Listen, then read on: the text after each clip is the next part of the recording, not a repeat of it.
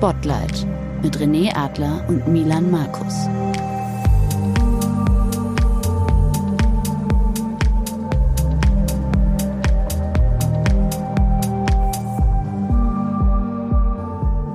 Wir sprechen heute mit Ron Sommer. Vielen dürfte er noch bekannt sein als Vorsitzender der Telekom rund um die Jahrtausendwende. Das ist zwar schon eine Weile her, aber damals stand der promovierte Mathematiker massiv in der Öffentlichkeit. Wir sprechen mit Sommer darüber, wie es sich anfühlt, für 300.000 Mitarbeitende verantwortlich zu sein und dabei ständig im Spotlight der Medien zu stehen. Und vor allem, was passiert, wenn das alles ganz plötzlich vorbei ist? Wenn Arbeit und Verantwortung so prägende Bestandteile der eigenen Identität sind. Wie orientiert man sich dann neu, wenn davon nichts mehr übrig ist? Und warum trägt man sogar beim Skifahren Oberhemden?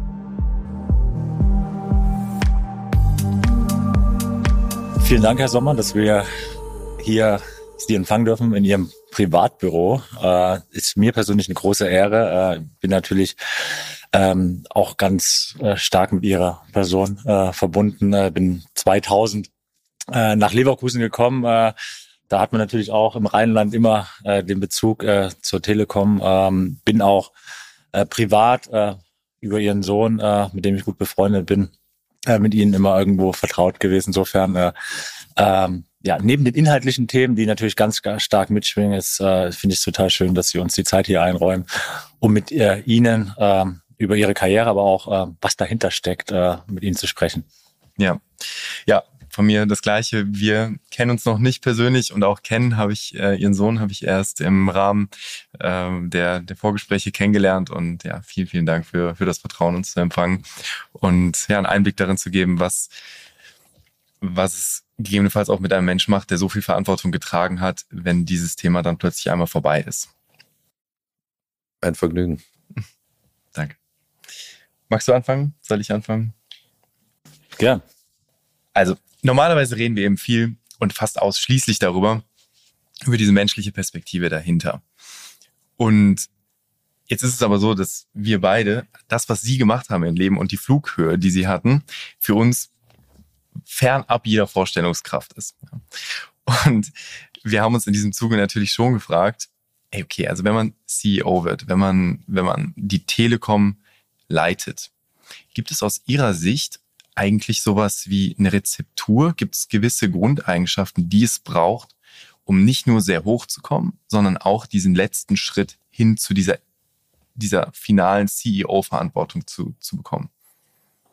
Also ich dachte immer, dass die, die Jobs, die ich vor der Telekom hatte, so die Ausbildungsjahre waren für den für mich tollsten Job, den ich am Ende meiner beruflichen Karriere äh, mehr oder weniger hatte bei der Telekom äh, leiten zu können. Also ich hatte immer Glück, interessante Jobs zu haben, ob das bei Sony war oder in ganz jungen Jahren bei Nixdorf war oder in einem Startup in New York in ganz, ganz jungen Jahren nach Beendigung meines Studiums, wo es noch gar nicht den Begriff Startup in, mhm. in dem Sinne gab.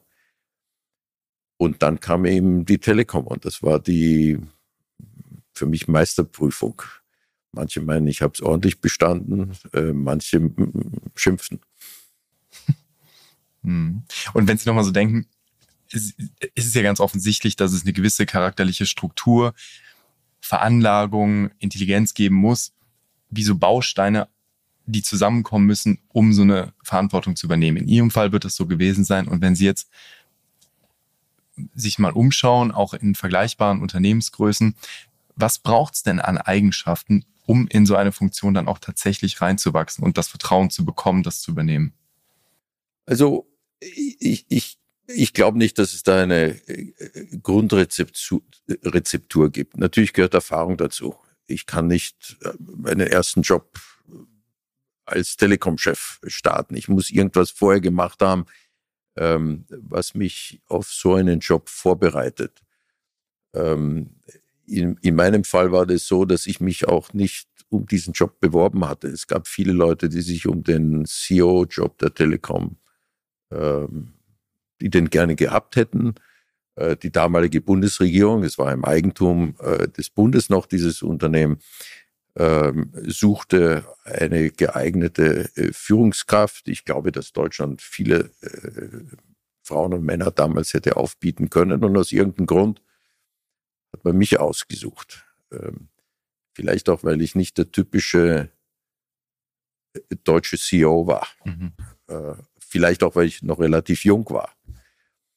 Äh, vielleicht auch, ich kann mich noch erinnern, als ich bei Sony arbeitete, der, der Firmengründer von Sony sagte zu mir mal, ich habe diesen Mann ausgesucht für jenen schwierigen Job, weil der noch nicht die Erfahrung hatte, um mir zu erklären, warum es nicht geht, was mhm. ich möchte. Vielleicht war das der Grund, warum Bundeskanzler Kohl damals dachte, Ron Sommer wird es schon besser machen, weil er noch nicht ahnt, was da auf ihn zukommen kann. Ähm, Was wichtig ist, natürlich eine Ehrlichkeit, äh, dass man so eine Aufgabe erfüllt der Aufgabe wegen und der Ziele wegen und nicht im Vordergrund an sich selbst denkt, an sein Einkommen oder ähnliche Dinge. Dass man auch den Mut hat, Entscheidungen zu treffen, die nicht populär sind. Die meisten CEOs fällen Entscheidungen äh, unter dem Aspekt, äh, wie kriege ich eine gute Headline am nächsten Tag. Mhm. Äh, ich habe die Entscheidungen so getroffen, dass ich meine, äh, äh, meinte, ich möchte in 20 Jahren meinen Kindern in die Augen gucken können und erklären, ohne rot zu werden, warum ich so entschieden habe. Und die Headline in der Bildzeitung am nächsten Tag war mir ziemlich wurscht. Mhm. Ähm,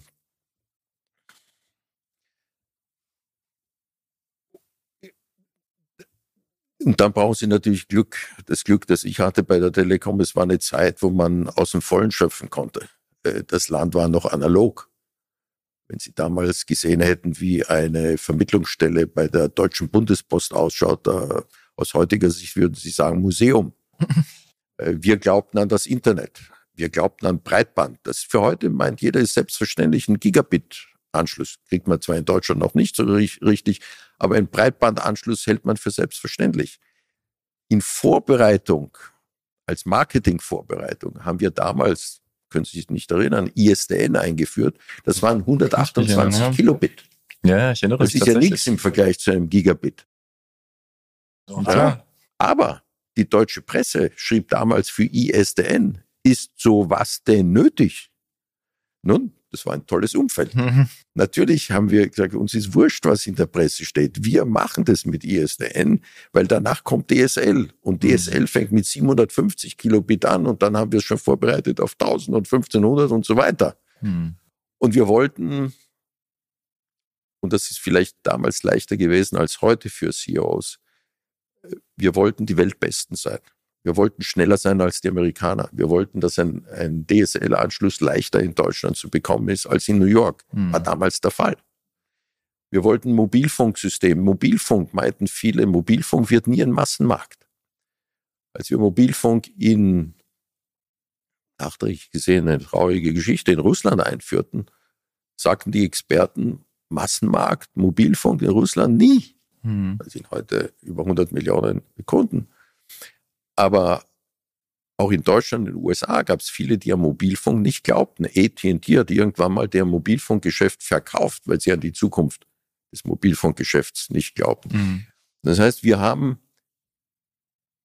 uns von den Kritikern, den Besserwissern, zum Teil von Idioten, nicht, nicht irritieren lassen. Ja. Und ich sage, wir wissen besser, was gut für die Zukunft ist. Und wir glaubten an das, was wir machen wollten und haben es exekutiert, trotz vielerlei Kritiken. Sie haben gerade schon was total Zentrales darüber gesagt, was wir eben auch in der Vorbereitung miteinander ausgearbeitet haben. Und René und ich haben ganz oft so bestimmte Vorstellungen natürlich über CEOs. Vielleicht magst du die mal erklären. Mehr ich, mehr ich. Und das wäre auch eine, eine Sache, wo ich jetzt reinfragen will, weil wie Milan schon richtig gesagt hat, ähm, in der Recherche äh, wurde uns ganz klar, wie, wie tief sie drin sind als CEO. Und äh, sie haben ja gesagt, äh, dass sie vielleicht auch anders waren. Ähm, vielleicht nochmal zu erklären, wie ist denn der normale CEO oder wie war der normale CEO ähm, in Deutschland, um für die unsere Zuhörerinnen auch mal zu, zu erfahren, inwieweit sie anders waren. Das ist, glaube ich, ganz, ganz wichtig zu zeigen. Vielleicht, Sie haben gesagt, jung, naiv, dass Sie noch nicht diese Tragweite wussten, was Sie da auf Sie zukommt. Aber inwiefern waren Sie anders zu den CEOs, die man damals kannte? Also in der Zeit damals gab es schon sehr, für mich sehr bewundernswerte CEOs, auch in Deutschland. Äh, ja, wer war das zum CEO von der Münchner Rück, der CEO von der Allianz, ähm, der CEO von äh, dem damals dann zu Eon werdenden Unternehmen. Das waren für mich hervorragende Persönlichkeiten, die aber das Glück hatten, dass sie eher in Ruhe aus dem, in, in Ruhe ihren Job machen konnten. Das, der große Unterschied zur Telekom war, die Telekom war eine Behörde, die plötzlich eine Privatgesellschaft wurde mit vielen Beamten und die eine Herausforderung hatte, innerhalb kürzester Zeit an die Börse zu gehen, um überleben zu können, zum Wohle der Telekom, aber auch zum Wohle von Deutschland, ähm, in einem Land, das keine im Wesentlichen kaum Aktionäre kannte. Also eigentlich ein Ding der Unmöglichkeit und gleichzeitig sie umbauen musste von äh, vom, vom Wähltastentelefon, von einem analogen System reinspringen musste in, in, die Vorbereitung des Digitalzeitalters, an das ja viele Leute nicht glaubten. Ja, ja. So nach dem Motto, ich weiß noch, nach dem Börsengang oder beim Börsengang hieß es, was wollt ihr denn bitte mit Mobilfunk etc.? Versucht doch diese Cash-Cow des Festnetz abzusaugen und dann geht's, legt sie euch langsam ins Grab. Und das war nicht unser Konzept. Ähm, das war auch nicht die Motivation der Mannschaft. Aber da müssen wir rein, weil Motivation ist, glaube ich, äh, das Stichwort oder der, was der Antrieb. Sie haben ja gesagt, der Antrieb war immer, wir wollen schauen, auch äh, können wir schneller sein als die Amerikaner zum Beispiel. Es ist ja immer Purpose, immer Sinn getrieben und ich glaube, darauf, Milan, wolltest du hinaus. Ja. Ähm, vor allen Dingen ich, ich muss auf meine, äh, äh auf meine Kappe nehmen. Ich habe ja äh, äh, bin mit einer Schauspieler zusammen, wir schauen viel Fernsehen und da hast du natürlich auch ein Bild von CEOs Unternehmern. Äh, sie waren selber in New York. Ähm, ich weiß, es ist eher ein Investment High, äh, Gordon Gecko in den 80ern, mit all diesen Annehmlichkeiten, die da mitkommen, der Stab und das. In, in den Vorrecherchen ist uns eins aufgefallen, Herr Sommer. Das ist einfach neben der Detailbesessenheit, wie sie auszeichnet, ist, dass alles immer der Sache dient. Das heißt, alles, was da mitkommt, die ganzen Annehmlichkeiten der Stab, äh, dient immer der Sache. Und äh, Milan, vielleicht kannst du das mal sagen, du hast so schön formuliert und hast mir auch eine gewisse Illusion genommen, kann man sagen. Ähm, das gerade CEO-Material, deswegen kamen wir eingangs darauf, da, da ist alles, was von der Arbeit ablenkt und Eitelkeit vermuten lässt, macht dich angreifbar. Und ähm, Ablenkung von Wesen, vom Wesentlichen ist die größte Gefahr für einen CEO. Wie stehen Sie dazu? Äh, ich sagte es ja vorher, es gibt zu viele CEOs, von denen ich wenig halte, die sich mehr Gedanken machen über die Headline von morgen in der Zeitung, als über das, was langfristig, auch vielleicht unpopulär, das Richtige für Unternehmen ist. Und diese Entscheidung muss man treffen. Und für mich ist Grundsätz der grundsätzliche Unterschied zwischen einem schlechten CEO, der eben sich um seinen Vertrag, sein Gehalt und seine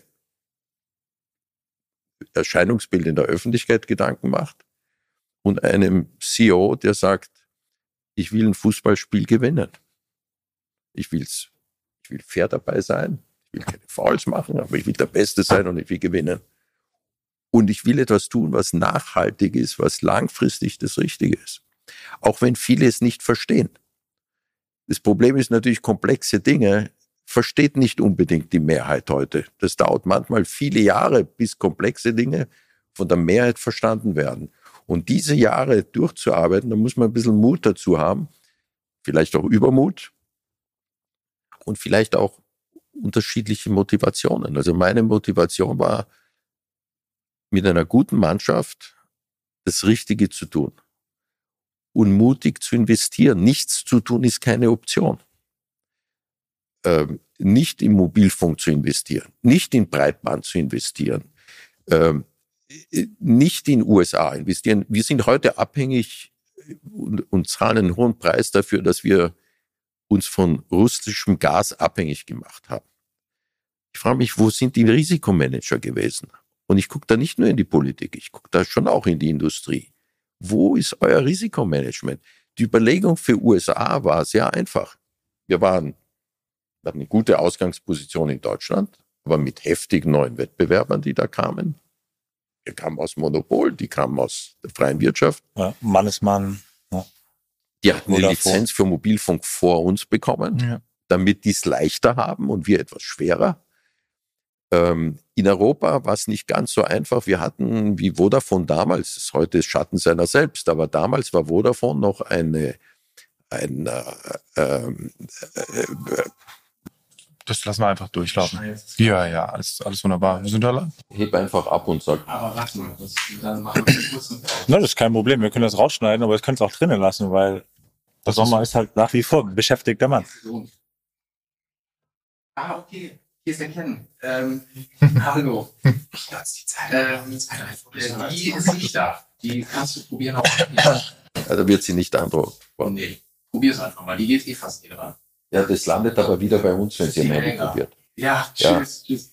Ähm, versuch mal auf die Frage zu antworten. Okay, Ja, du hast bis jetzt, glaube ich, noch, nie, noch keine Frage beantwortet. okay. Musst, also, sorry, das, das muss dann raus, ne? ja. Was war die letzte Frage? Aber die, die Fragen, wie sollen so die Annehmlichkeiten, die ein CEO hat und äh, wie stellt man oder wie ist ein, wie soll ein CEO sein? Und dann landest du bei, bei DSL und ISDN. Okay. Das ist wunderbar. Also wir, ich, wir, kriegen, wir kriegen den Schwung hin und da war schon ganz viel dabei. Also so ist überhaupt nicht. Versuch mal der Frage zu. Du, du fängst dann an, den ersten, der erste Satz ist über die und dann landest du ganz woanders. Sorry. Nein, was der René meinte, ist vielleicht einfach nochmal kurz zur Erklärung. René und ich sitzen halt jetzt im Moment viel zusammen im Auto und René lebt auch so ein bisschen in dieser Filmwelt. Ja, das ist dann immer so. Äh, so äh, stell mich bitte nicht so schlecht dar, ne? Ich glaube, welche die Gefahr ist hoffentlich nicht da. ähm, ist, I say it with love. Ja. Nein, aber es ist eben schon oft so, dass René eine gewisse Idee von den Dingen hat und und ja, dann sitzt, ne, so dann dann gibt's eben dieses Lounge-Szenario, da sitzt man mit wichtigen Persönlichkeiten und das Ego wird auch gestreichelt und das das haben ja auch viele Leute, die mit dieser Realität noch nie eins zu eins konfrontiert waren. Die haben ja eine Idee davon, wie es läuft. Und unser Eindruck äh, war eben, dass diese Sachen zwar da sind, dass es diesen Stuff gibt, der für sie Dinge tut, ähm, eine Exklusivität, die dazu führt, dass sie auf ganz besondere Persönlichkeiten auch treffen, in der Natur der Sache liegt, dass sie mit dem Kanzler interagieren, ja, also all solche Dinge. Und für uns wäre das auch, wäre das auch Ego-Streiche, das ist völlig klar, ja, das kann man nicht wegreden. Und gleichzeitig war eben unsere Beobachtung, dass das bei ihnen erstens wenig so war und dass es eben der Sache diente. Also da, das wäre nochmal spannend zu hören. Und das andere war, mh, in Deutschland reden wir ja viel auch über so eine Neidkultur und in der Sekunde, wo man sich zum Beispiel zu gut anzieht, zu sehr sich da draufsetzt auf diese Dinge, die mitkommen mit der, dieser Exklusivität, die die Rolle mit sich Mhm. bringt, ist man angreifbar. Würden Sie das, wie, wie stehen Sie da dazu? Ja, äh, das ist so, aber das war mir ziemlich egal. Äh, ich habe keine Zeit damit verschwendet, darüber nachzudenken, wer greift mich wofür an, wegen Dingen, die nicht wesentlich für die Zukunft meines Unternehmens sind. Also was muss ich tun, um weiterzukommen? Mhm. Äh, ich werde mich doch nicht damit auseinandersetzen, dass mich jemand kritisiert dafür, dass ich eine Krawatte X und nicht Y habe oder dass ich in ein Privatflugzeug einsteige, von dem man sagen kann, na ja, Jetset. Und in Wirklichkeit ist es ein fliegendes Büro, ja. wo man intensiv arbeitet Mhm. und so fliegt, dass man rund um die Uhr im Einsatz ist. Damit man auch noch die Zeitverschiebung von neun Stunden mit der Westküste optimal Ja. nutzt, um den Tag zu verlängern. Da habe ich keine Zeit damit verschwendet, mit irgendeinem Journalisten oder wer immer mich da kritisiert hat, darüber zu diskutieren. Den ließ ich stehen. Wohlwissend, ja, da wird versucht, ein Bild von mir zu machen, äh, das nicht meins ist, aber das, das vielleicht hätte es mir nicht so wurscht sein sollen. Ja, was wir ja schon gehört haben, ist so, wenn sie dann ein schönes Paar Schuhe finden, das ihnen gefällt und das dann einfach nicht mehr produziert wird, dann gibt es schon mal die Situation, dass sie dann den Rest aufkaufen, der noch da ist. Ja, aber auch das ist nicht ganz richtig. Ich hatte keine Zeit gehabt und wollte auch keine Zeit investieren in Einkaufen. Ja, genau. Deshalb habe ich jahrzehntelang die gleichen Schuhe getragen. Und ich habe halt mehr als ein paar davon gehabt, weil die Sohlen gingen kaputt. Und ich habe immer die gleichen Hemden getragen. Ich musste nur sagen, jetzt macht's mir das in blau gestreift oder weiß. Und die Krawatten, ja, die hat vielleicht meine Frau vermutlich ausgesucht. Punkt. Das war nicht mein Leben. Ja. Äh, das, ich konnte halt nicht nackert durch die Gewässer. Ist das für Sie nachvollziehbar, dass das für uns oder dass das für den Außenstehenden total besonders ist? Oder ist das für Sie einfach so, hey, ja, ich klar glaube, macht man das das ist selbstverständlich. Ja. Ich muss mich doch im Leben auf meine wesentlichen Dinge Ja. konzentrieren so? Ja. und nicht meine Zeit vergackeiern mit Dingen, die unwesentlich sind Hörst du zu, ne? und von Ja, Leuten ich, wär, ich werde hier schon wieder desillusioniert. Ich habe jetzt in der Tat wirklich, entschuldigen, dass Ja. ich, ich gerade gedacht, das kann doch nicht wahr sein. Also ich, ich fände das schon schön. Irgendwie, mir ist doch auch wichtig, was ich anziehe.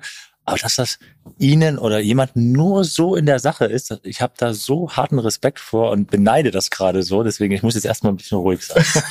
Nee, also die, Klamotten waren mir nie, nie wichtig. Aber trotzdem wurden Sie zum bestangezogensten Mann, glaube ich. Oder das einer. weiß ich, das weiß ich nicht. Aber Top 3. äh, Top meine drei. Frau hat vermutlich aufgepasst, dass ich äh, ordentlich das Haus verlass und vielleicht geguckt, wie ich zurückkam.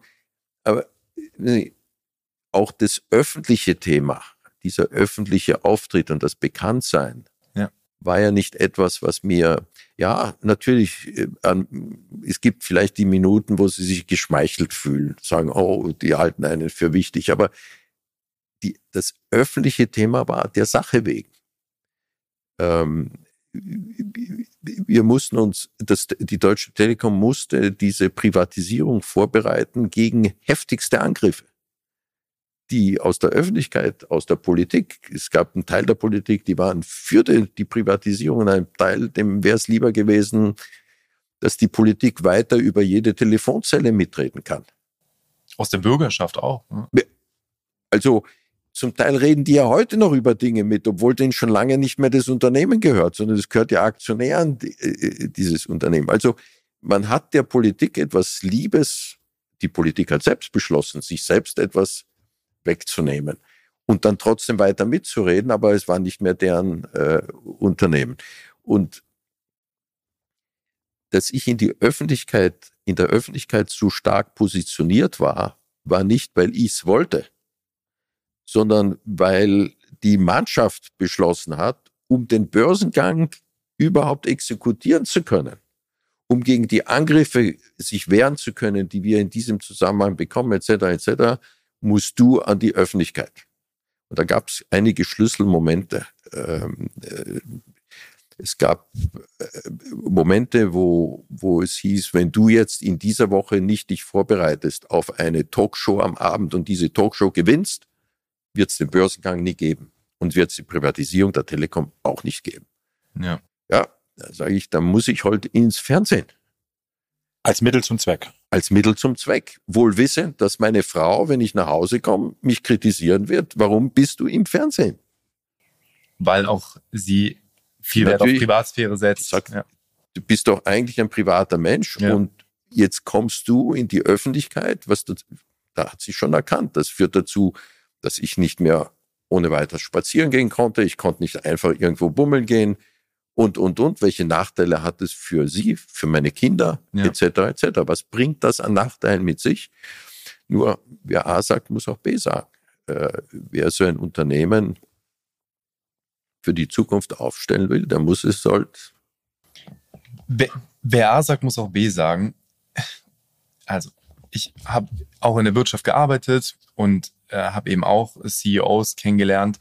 Und was die aus, aus meiner Erfahrung eint ist, und das geht mir total ab, ja, und wovor ich, wovor ich tiefen Respekt habe, ist diese absolute Klarheit. Diese Klarheit in dem Verständnis auch der eigenen Aufgabe. Und das kenne ich sonst nur eigentlich von Gründern und Gründerinnen, die so wo es kein, nicht rechts und links geschaut wird, sondern es gibt die Mission, es gibt das Ziel und da wird alles untergeordnet. Und jetzt waren Sie ja kein Gründer, da würden wir gerne auch gleich nochmal äh, ein kleines Stück beleuchten, was es damit auf sich hat, sondern Sie waren ja sowas wie erster Angestellter dieses mhm. Unternehmens. Das, das ist ja nicht von Ihnen gegründet worden, das Unternehmen. Und gleichzeitig bezeichnen Sie das ja, glaube ich, heute oder fühlen das immer noch als Ihr, Ihre Unternehmen, als Ihr Kind auf eine Art auch. Und woher kommt das, dass man sich so sehr eine Aufgabe verschreibt, dass das total klar ist, dass so viel Klarheit in ihnen herrscht, dass es für sie in Ordnung ist, 18-Stunden-Tage zu schieben, im fliegenden Büro zu arbeiten, sich nicht von Golfrunden, abendlichen Betrinken mit spannenden Menschen etc. etc. ablenken zu lassen. Woher kommt diese Klarheit? Also anders geht's nicht. Also das nicht betrinken war für mich nicht schwer, weil ich nie Alkohol äh, oder kaum Alkohol äh, getrunken habe. Ähm, Golf erkannte ich schon in frühen Jahren. Ich bin nicht der große Sportler. Aber Sie spielen ganz gerne, wurde uns gesagt. Naja, wenn ich mich frustrieren möchte, dann gehe ich auf den Golfplatz und das eint sie alle. Und ja. wer dann, es hilft einem schon sehr bescheiden zu werden. ähm, aber diese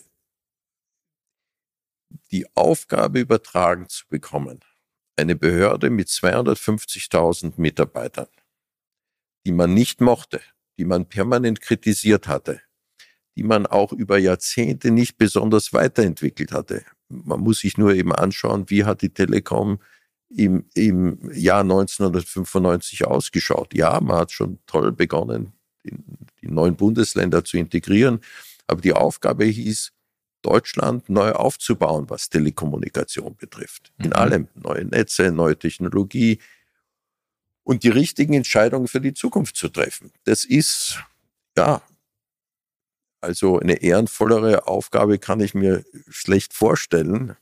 Ähm, und wenn man sagt, ja, ich mache das, dann muss ich es richtig machen. Und dann muss man sich darauf fokussieren, die richtigen Leute um sich haben, die richtige Mannschaft. Glück haben, den richtigen Riecher zu haben. Eben nicht zu sagen, das alte analoge Netz fürs Telefonieren ist gut genug und zu sagen, Internet, das wird nichts. Es gibt sogar eine, irgendeiner, der behauptet, ich hätte mal in meinem Leben behauptet, das Internet braucht man nicht oder so. Mhm. Wüsste ich nicht, wann ich das gesagt haben sollte, denn warum habe ich dann in Breitband äh, Kann ich mir hier auch schwer vorstellen. investiert?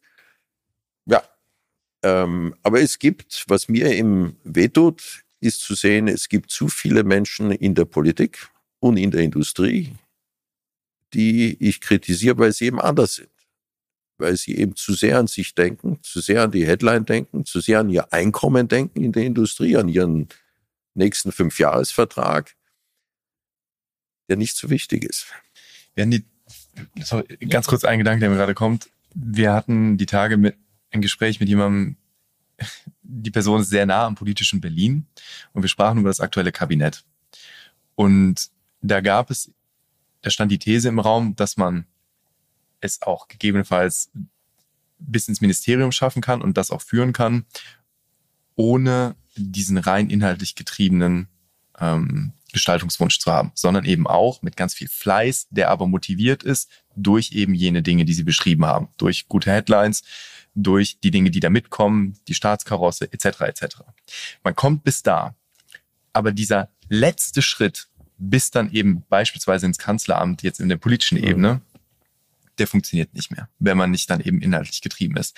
So wie Sie es beschreiben, würde das auf CEO-Ebene schon gehen, dass so Leute trotzdem bis dahin kommen. Oder habe ich das falsch verstanden? Ja, das sind die schlechten CEOs. Und die, oh, ja. die gibt nicht, ich, ich bin nicht auf der Seite eines jeden CEOs. Es gibt viele CEOs, die ich für nicht gut halte, weil sie eben nicht langfristig das Richtige tun, wie in der Politik auch. In der Politik ist es natürlich noch gefährlicher, weil man ist für vier Jahre gewählt oder für fünf Jahre oder ja. für sechs Jahre nur gewählt. Und da überlegt man sich schon, will ich etwas tun, was vielleicht meinem Nach- oder Nachfolger, Nachnachfolger zugutekommt und an dem ich heute kritisiert werde. Und das mhm glaube ich, ist ein Problem, das wir sowohl in der politischen Landschaft als auch in der industriellen Landschaft mhm. haben. Ähm, das zu kurzfristige äh, Denken über, was ist für mich heute gut. Mhm. War das damals, nur ganz kurz eine Wirtschaftsfrage, war das damals auch ein bisschen anders? in Bezug auf zum Beispiel Quartalszahlen. In der Sekunde, wo wir über mehr Aktionärstum reden, reden wir auch über mehr Quartalsergebnisdruck auf Seiten der Unternehmen. Und was natürlich auch wieder ein gewisses Fehlincentive, glaube ich, für langfristige Strategien für CEOs beispielsweise hat. Lässt sich, glaube ich, schwer drum reden. Ist das damals aus Ihrer Sicht noch ein bisschen anders gewesen? Also das, ich glaube, dass das nie anders war. Nee, okay. Äh, dass jeder Unternehmer sich überlegen muss, steht für mich im Vordergrund das nächste Quartal mhm. und was dann an der Börse oder ja. in der Zeitung steht.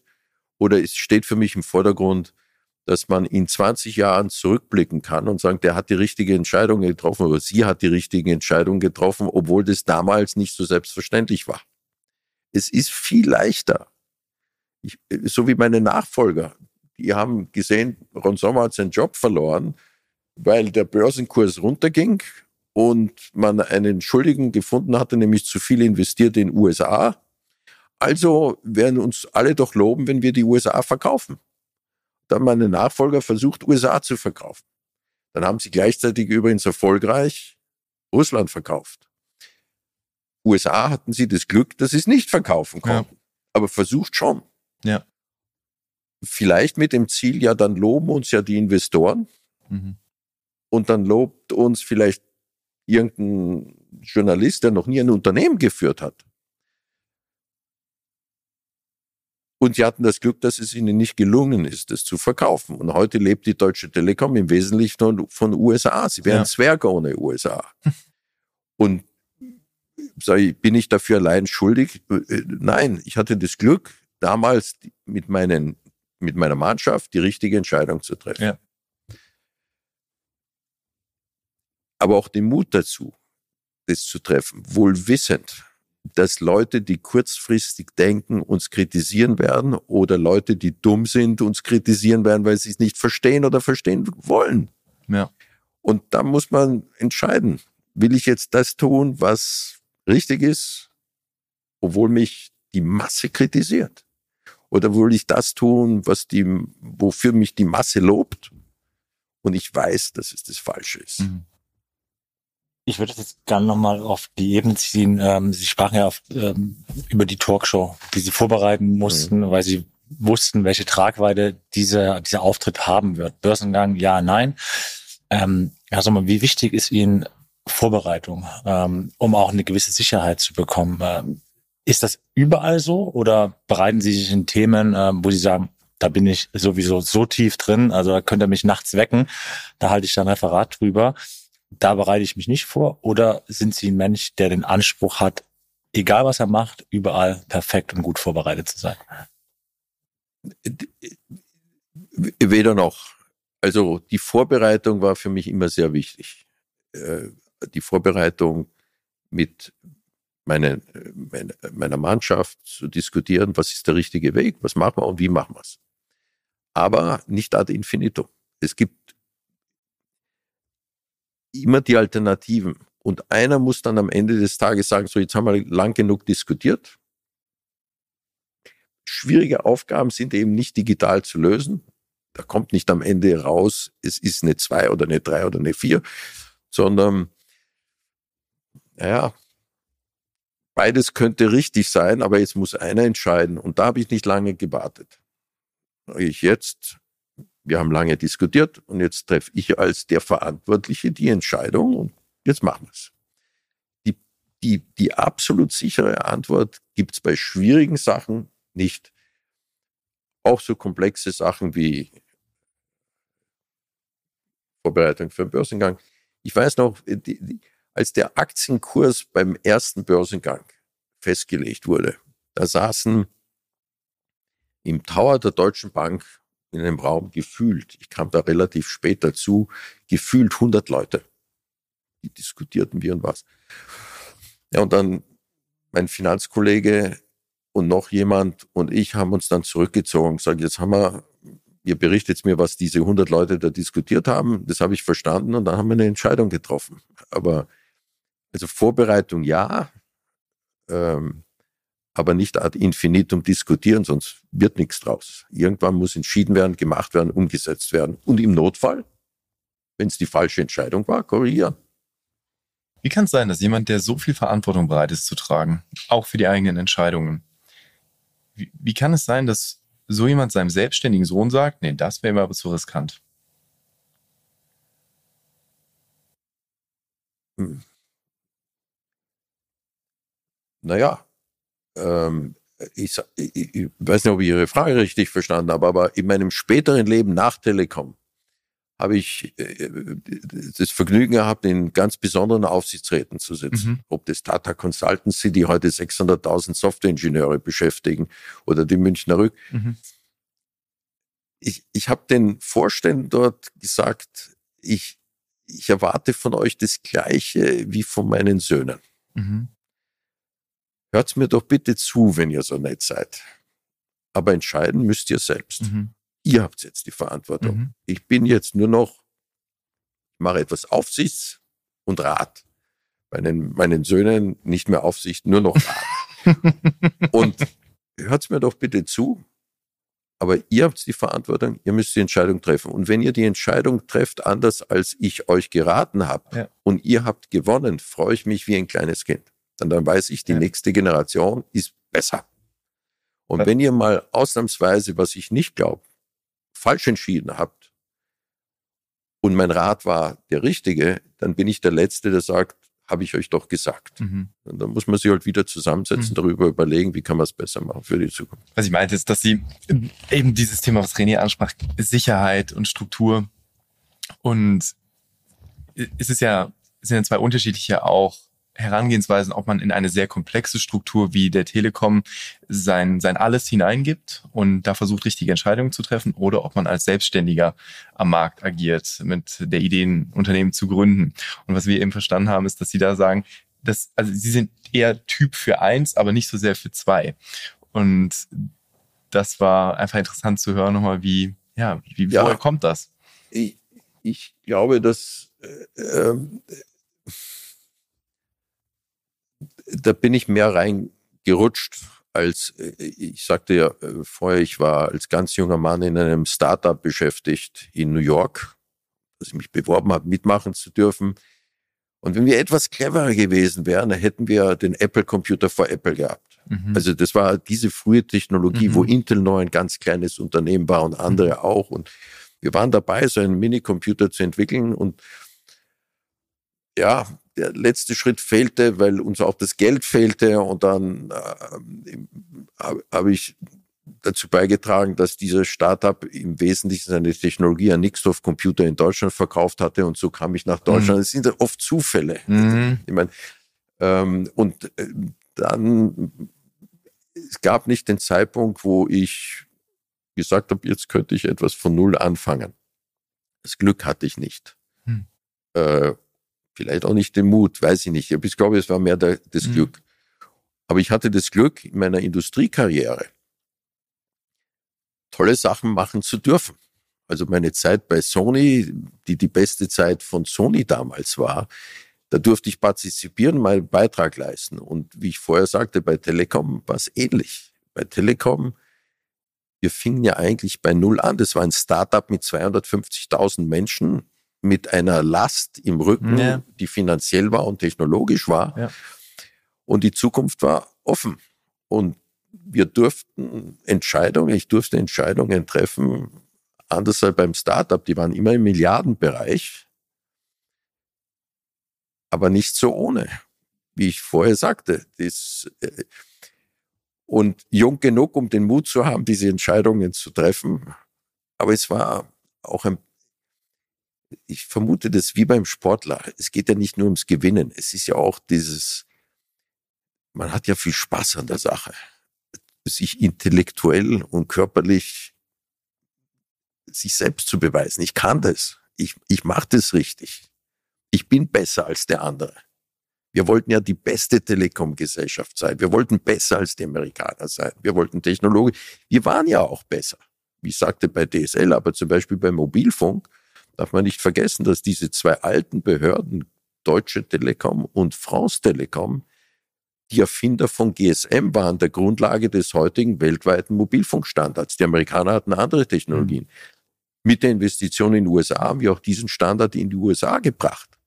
Die Amerikaner glauben, sie haben die Welt erfunden. In dem Sektor waren es andere. Mhm. Weißt du, was ich glaube? Ähm, der Gedanke kam mir gerade, weil wir das ja so separiert haben, ähm, gesagt haben, okay, also mal, Sie sind erster Angestellter des Unternehmens, aber betrachten die Telekom trotzdem als ihr Baby und haben das ein Stück verglichen äh, wie mit einem Gründer, der ein eigenes Unternehmen mhm. gründet. Ich glaube, das Gefühl ist ähnlich. Äh, würden Sie da mitgehen? Also als hätten Sie, Sie haben ja gerade gesagt, es war ein Startup mit 200.000 Mann, mit all der Bürde. Ich würde jetzt einfach mal die These äh, hier in den Raum stellen, Sie haben sich gefühlt wie der Gründer der Telekom. Wie der? Wie der, wie der Gründer der Telekom, mit der ganzen also, Verantwortung, die da ja, einhergeht. Ich glaube, mir ging es nicht anders als einem Unternehmensgründer, dem das Unternehmen gehört. Der einzige Unterschied ist, wenn Sie Unternehmensgründer sind, dem zum Beispiel noch 50, 52 Prozent des Unternehmens gehören, das gehörte mir nicht. Der Bund hatte die Kontrolle. Ähm, das war eine Schwachstelle. Und ähm, deshalb war auch mein Abgang ein schwieriger Abgang. Äh, denn äh, ich hätte nicht abgehen müssen. Aber es gab einen Aktionär, der heißt äh, Bund und Bundeskanzler im Wahlkampf, der hat wohl Druck zumindest auf den Aufsichtsratsvorsitzenden gemacht, dass ich gehen sollte. Während für mich befriedigender war, dass zumindest die Arbeitnehmerseite und der Großteil der Arbeitgeberseite, aber insbesondere die Arbeitnehmerseite, die Arbeitnehmerseite auf meiner Seite war und sagte, du darfst nicht gehen. Und da habe ich aber äh, die Entscheidung getroffen, das könnte für die Familie unangenehm werden. Die Öffentlichkeit, die jetzt auf dich kommt, nach diesem Krieg, ähm, das darfst du nicht machen, wenn du Ehefrau und Kinder hast. Denn bekanntlich kann ein Vorstandsvorsitzender nur mit zwei Drittel Mehrheit geschasst werden.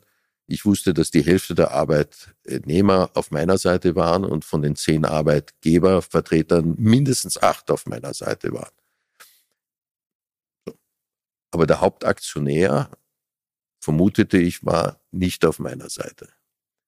Vielleicht aus politischen und weniger aus wirtschaftlichen äh, Gründen oder aus populistischen Gründen. Damals sozialdemokratisch geführte Regierung, richtig? Das war mitten im Wahlkampf. Da hatte Schröder damals einen äh, Wahlkampf, der nicht so ganz ohne war. Und mitten im Wahlkampf hatten wir noch diesen Diskurs. Also da überlagerten sich halt ja, äh, viele Dinge ganz dunkel, ja. und sehr viel Öffentlichkeit. Also in einer Woche, wo sie täglich im Fernsehen sind, weil sie Krieg haben wegen ihrem Posten und die auch zum Teil die Presse Dinge schrieb, die mir eigentlich wurscht waren, was mich betraf, aber nicht so egal waren, was die Familie betraf. Und mhm. dann haben sie Kinder, die das in der Zeitung lesen, im Fernsehen lesen, ja. von Dritten angesprochen werden und etc. Und dann äh, rufe ich meine Frau an und sage, was machen wir? Und sie sagt, frag deine äh, Jungs. Und der eine Sohn sagt, äh, wie ein Sportler, Du musst kämpfen, du musst gewinnen. Und der andere Sohn sagt, komm, lass uns abhauen in die USA. Dann fragen sie sich, und was ist das Beste fürs Unternehmen?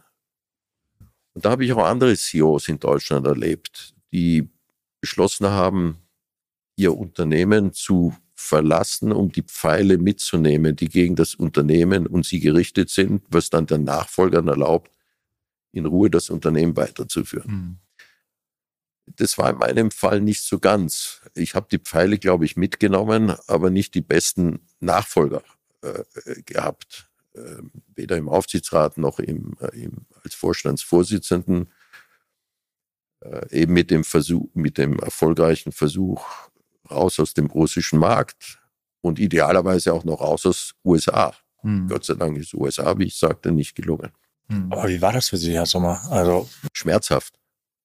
Das kann ich wirklich, mir vorstellen, das ist Ihr das Baby. War wirklich schmerzhaft. Das war wie ein, äh, ja, sein eigenes äh, Kind abzugeben, äh, meinen, dass sie es auch zum Wohle des Kindes machen, aber einem Kind wünschen sie ja äh, auch, dass die Eltern dabei bleiben. Und ähm, das war sehr emotional. Das wirft man nicht einfach so. Es dauerte bei mir auch bis heute vermutlich, um das zu verarbeiten. Aber damals sagte ich, ein Jahr lang triffst du keine Entscheidung, weil du bist so emotional geladen. Da machst du mal was ganz anderes ein Jahr lang, bevor du irgendeine Entscheidung triffst. Und Sie sagten ja gerade, Sie haben Ihre Frau wahrscheinlich Ihr größtes Korrektiv und, und größte Ratgeberin, Ihre Söhne. Ähm, Gab es darüber hinaus noch andere Personen, äh, die Sie, wenn Sie so Entscheidungen dieser Tragweite treffen mussten, zu Rate gezogen haben? Also ich habe im Vorfeld, es ging ja nur um eine ganz kurze Spanne. Es gab ja eine längere Zeit wegen des Börsenverfalls weltweit aber in Deutschland der Fokussierung auf mich und meine Person als der Hauptschuldige für den weltweiten Börsenverfall, was natürlich irre ist. Aber es gab viele Diskussionen, aber in der kritischen Woche vor meinem Abgang, ähm, ja, was mich sehr berührt hat, war die Diskussion mit der Arbeitnehmerseite. Ich meine, ich musste in meiner Zeit 15.000 Mitarbeiter pro Jahr abbauen. Mhm was ja zunächst mal nicht die ideale Grundlage ist, um eine gute Beziehung zur Arbeitnehmerseite zu haben. Trotzdem war es die Arbeitnehmerseite, die auf mich einwirkte, nicht zu gehen. Ähm, aber die Hauptratgeber am Ende des Tages, also die Hauptratgeber außerhalb der Familie sagten, du bleibst. Und die Familie war gespalten, wie ich eben beschrieben habe. Und am Ende trifft man, wie als CEO auch, äh, the buck stops hier. Äh, mhm. Man trifft am Ende die Entscheidung selbst. Und ich, ich habe die Entscheidung dann getroffen, in meinem Büro sitzend, ging dann runter zur Presse, die da relativ zahlreich versammelt war, habe eine, eine kurze Rede gehalten und sah plötzlich, dass Journalisten, die eigentlich die größten Kritiker von mir waren, zu weinen begonnen haben. Das habe ich natürlich gar nicht verstanden. Die sollten ja eigentlich sich dann freuen, aber wir weinten trotzdem. Das war so. Ähm, Im Nachhinein, das Positive ist, wäre ich länger CEO der Deutschen Telekom gewesen, weiß ich nicht, was da passiert wäre, aber weil ich es eben nicht war, konnte ich Dinge machen und erfahren, die ich sonst hätte nicht machen können. Also meine intensive Beziehung zu, zu Indien, zu dem vorher erwähnten Softwarehaus Data Consultancy und der Data Gruppe, die hätte ich nicht gehabt und nicht erfahren. Oder äh, meine intensive Beziehung zu Russland, äh, die ich heute, die mich heute auch schmerzt, weil es eine große Enttäuschung. Ich habe versucht, dem Land zu zeigen, man kann, äh, eine, eine börsennotierte Gesellschaft in Russland genauso erfolgreich aufbauen wie im Rest der Welt und genauso gut führen. Das war eine damals von der Deutschen Telekom noch gegründete Mobilfunkgesellschaft. Äh, und ich habe die Politik komplett falsch eingeschätzt. Das Desaster natürlich in keiner Weise an. Aber ich habe die Telekom nie abhängig gemacht von Russland. Während wir das Land Deutschland abhängig gemacht haben von Gas, was total äh, irre ist. Also diese Erfahrung hätte ich nicht äh, machen können, aber es sind andere Erfahrungen. Ich habe Zeit gehabt, um Fluglizenzen zu machen. Hm. Ähm, und manchmal sage ich schon, lieber hätte ich schon die Deutsche Telekom weitergeführt. Ähm, aber vermutlich waren es die richtigen Entscheidungen. Also wissen Sie, was hier nachhalt? Ähm, dass Sie erzählt haben, die Journalisten haben begonnen zu weinen, äh, als sie ausgeschieden sind. Ähm, wie würden Sie das einschätzen? Ähm, Sie haben ja mal gesagt, ähm, deswegen das würde, Sie haben ja auch lange äh, den Radsport unterstützt, äh, die Telekom und im Vorgespräch haben Sie mir gesagt, ähm, Sie sind zu den Fahrern gegangen und gesagt, ähm, Jungs, ihr, ihr müsst hier nicht gewinnen, ihr müsst nur die Herzen der der Menschen erreichen. Äh, das haben Sie ja, Sie ja als CEO wahrscheinlich äh, dann gemacht. Sie haben ja die Herzen der Menschen, der der Angestellten, sogar der Journalisten im Ende, sonst sonst hätten Sie ja nicht angefangen zu weinen, erreicht. Meinen Sie, äh, und so wie wir Sie jetzt kennengelernt haben, haben Sie das ja nicht irgendwo aus äh, geplanbar gemacht oder äh, gesagt, okay, ich muss jetzt das machen, um die Herzen zu erreichen, sondern das kam als Effekt, weil Sie immer der Sache gedient haben. Würden Sie das bestätigen? Wie wichtig, vielleicht die Frage anders gestellt, wie wichtig ist das für den Erfolg, die Herzen der Menschen zu erreichen? Also es ist schön, wenn man die Herzen der Menschen erreicht, äh, aber nicht aller. Also in einem Unternehmen habe ich es für wichtig gefunden, dass die Menschen mit Herz bei dem Unternehmen sind. Äh, dass sie, weil sie die meiste Zeit des Tages im Unternehmen verbringen und nicht zu Hause, dass sie sich freuen, wenn sie kommen äh, und nicht äh, und sie mit dem Unternehmen mitfreuen können. Ähm, ist das eine Grundlage für Erfolg? Ja, ähm, für nachhaltigen Erfolg. Mhm. Also wenn die Kultur eines Unternehmens nicht stimmt, können sie kurzfristig erfolgreich sein finanziell. Sie werden es nach, langfristig nicht backen. Ähm, wie gehen die Generationen miteinander um im Unternehmen? Haben Sie einen CEO, der erstmal seinen Vorgänger kritisiert, um sich selbst Freiraum zu schaffen? Oder haben Sie einen Vorgänger, der die Pfeile mitnimmt, damit sein Nachfolger die Freiräume hat, die er braucht und sich trotzdem den Rat aus der Vergangenheit holt. Also diese Umgänge der Generationen miteinander ist für mich schon sehr Kriegsentscheidung in der Frage, welche Kultur habe ich? Bin ich der Besserwisser für heute, der die Vorgänger kritisiert? Bin ich der Besserwisser für heute, der nicht einmal seine Nachfolger aufbaut oder seine Nachfolgerin, weil er sagt, die nachkommende Generation kann es ja nicht besser? Das sind die Unterschiede. Äh, und da bin ich heute beim Herzen.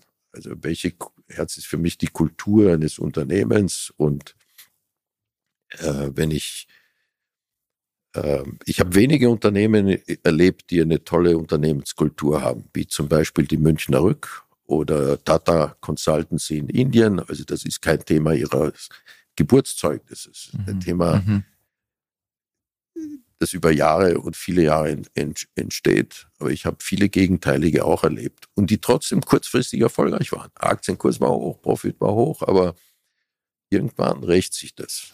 Könnte, meine These ist, dass man bei ganz vielen Menschen am Schluss spürt, meinten die es gut mit einem. Beispielsweise so Lehrer. Während man in der Schule ist, dann sind manchmal die ganz strengen Lehrer, man ist genervt von denen, man windet sich raus und, und aber wenn man raus ist, dann merkt man, hey, die Person meinte es wirklich gut mit einem. Es gab ein aufrichtiges und tiefgründiges Interesse daran, dass es einem gut geht und dass man, dass die sich auch weigern, einen nicht zu entwickeln. Ja. Das, das, waren, das waren die tollen Lehrer, die einem im Nachhinein im, im, im Kopf bleiben. Und auch die, die einen, glaube ich, auch emotional dann später in vielen Jahren immer noch berühren. Und so wie das beschreiben, hat das auf mich ein bisschen diesen Effekt, dass, dass sie jetzt nicht offensiv gebuhlt haben um die Gunst, aber gleichzeitig durch selbst Arbeitnehmervertreter werden wahrscheinlich gespürt haben, wäre die These dahinter, dass sie nichts getan haben, um ihr, um ihr Ego zu streicheln, sondern dass es ihnen am Ende um, um die Sache ging und das Beste für dieses Unternehmen real wollten. Und dass es vielleicht auch bei den Journalisten so durchgedrungen ist.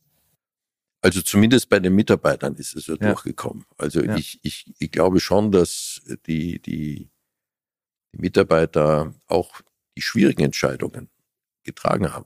Ich hatte Mitarbeiter, die nach, die als Lehrlinge bei der Bundespost begonnen haben und ja. nach 40 Dienstjahren das äh, Unternehmen verlassen haben. Ich habe mit vielen von denen gesprochen an dem, den Tagen, bevor sie das in Pension gingen, mhm. wie sie das empfinden. Und ja, die schönsten Antworten, die ich bekam, waren so, ich wollte eigentlich in die Bundespost, um eine Beamtenkarriere zu machen. Äh, ich bin jetzt zu alt, um da noch weiter mitzumachen. Und deshalb freue ich mich auf meine Pension. Aber ihr macht es schon richtig für die Zukunft. Mhm. Das waren sehr erfahrene Leute. Ähm, inklusive, was ich vorher sagte, 15.000 Menschen äh, abzubauen pro Jahr. Das war eine sehr harte Aufgabe. Aber die Frage ist, wie man das auch sowas macht ja, und wie man damit äh, umgeht. Ähm, und nicht wie ein Bundeskanzler, der, weil irgendwo ein paar hundert Jobs abgebaut werden, den großen Auftritt macht, um in der Presse als der Held und der Beschützer der 600 zu sein. Mhm. Das ist halt sehr kurzfristige Politik für die Bildzeitung. Dieser Professor. Ja, das haben wir, haben wir nicht gemacht. Mhm. Ähm. Mhm. Nee, nee, das ist der Eindruck, den Sie auch ganz stark vermitteln.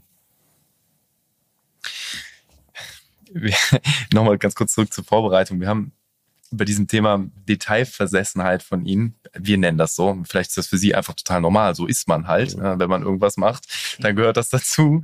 Ähm, äh, Sie haben ja auch einen Mathematiker-Hintergrund, vielleicht können wir uns einfach mit dieser Gehirnstruktur nicht identifizieren. Ähm, aber einfach mal so ein paar Stichpunkte aus dem, was, was gefallen ist in der Vorbereitung. Also, wir haben gehört, Sie sind einer der ganz wenigen Menschen, die zum Beispiel eine Autoanleitung tatsächlich lesen. Was für uns also quasi wie von einem Marsmensch beschrieben klingt. Ja? Also Außenleitung lesen, wenn es um das Thema Photovoltaik geht, scheint jetzt auch nicht so zu sein, dass sie sagen, ja, ja, hauen Sie mal oben drauf, kein Problem, sondern da wissen Sie, was abgeht. ähm, wenn Sie Ihre eigenen Kinder besuchen, dann kann es durchaus mal vorkommen, dass Talking Points mit dabei sind, ja, also Dinge, die zu, die zu besprechen sind. Ähm, dann haben wir nicht wirklich, just, just for fun haben wir es genannt, die Leiden des jungen Architekten. Ja, also das heißt, auch wenn es irgendein Bauvorhaben zu realisieren geht, dann ist das auch nicht so, dass sie sagen, ja, ja, da vertraue ich Ihnen schon, das läuft schon, sondern sind sie drin im Detail und wissen einfach am Schluss auch genau, wo jede Steckdose warum dort ist. Hm. Stimmt alles, ja, genau. Wie detailversessen würden Sie sich selber bei einer Skala von 0 bis 10 beschreiben, wenn 0 ist, kommt schon so, wie es soll. Ich gehe mal mit dem Flow des Tages. Und 10 ist, da wollen wir erstmal checken, ob die 100 Streichhölzer wirklich in der Packung sind. Ja, also 10 wäre es nicht, aber schon ziemlich nah dran. ziemlich nah dran. Ähm ich habe natürlich tausend Ausreden für jeden dieser Punkte. Äh, ich lese gerne natürlich, ich lese natürlich gerne eine Betriebsanleitung, um rauszubekommen, was kann man alles tun, was ich vielleicht durch Ausprobieren nicht entdecken würde. Mich das schon interessiert. Ähm, und ähm, äh, ich weiß noch, als ich als junger Manager in, in äh, Vergnügen hatte, Nixdorf in Frankreich zu managen, da war ich so Mitte 20 und mich die Franzosen verrückt machten, drei Stunden Mittagessen. Äh, der Vertriebschef musste, hatte Ausreden, warum er drei Stunden Mittag isst. Und, und dieses Laissez-faire, sage ich, Mensch, ihr hättet doch viel mehr vom Leben, wenn ihr besser organisiert durch den Tag geht. Dann hättet ihr mehr Freizeit, mehr Erfolg, mehr Ergebnis und auch schön. Also ähm, also die drei Stunden Mittagessen, die, wenn sie nicht organisiert und strukturiert sind, sind schon ein Problem, weil mir wurde gesagt in der Recherche, wir haben zufällig den gleichen Architekt der Sommer, dass also so drei, vierstündige Verhandlungen äh, auch mit dem Architekten sind kein Problem. Also da sind sie auf ihrem Home-Turf, da, da fühlen sie sich wohl. ja, also genau. vier Stunden Verhandlung ist kein Problem, vier Stunden Mittagessen eher. Na, also vier Stunden jemand warten lassen würde ich nie. Äh, also Termine, ich ich mein Weichkochen, in der Verhandlung Weichkochen. Naja, nicht ad infinitum. Also wenn das der Sache diente, um, wenn eine Sache so komplex war, dass man länger darüber diskutieren müsste, als man geplant hat, war immer eine Über Abwägung. Diskutiere ich es länger und hau den ganzen Terminplan zusammen oder muss ihn umbauen? Das muss man schon gegeneinander abwägen.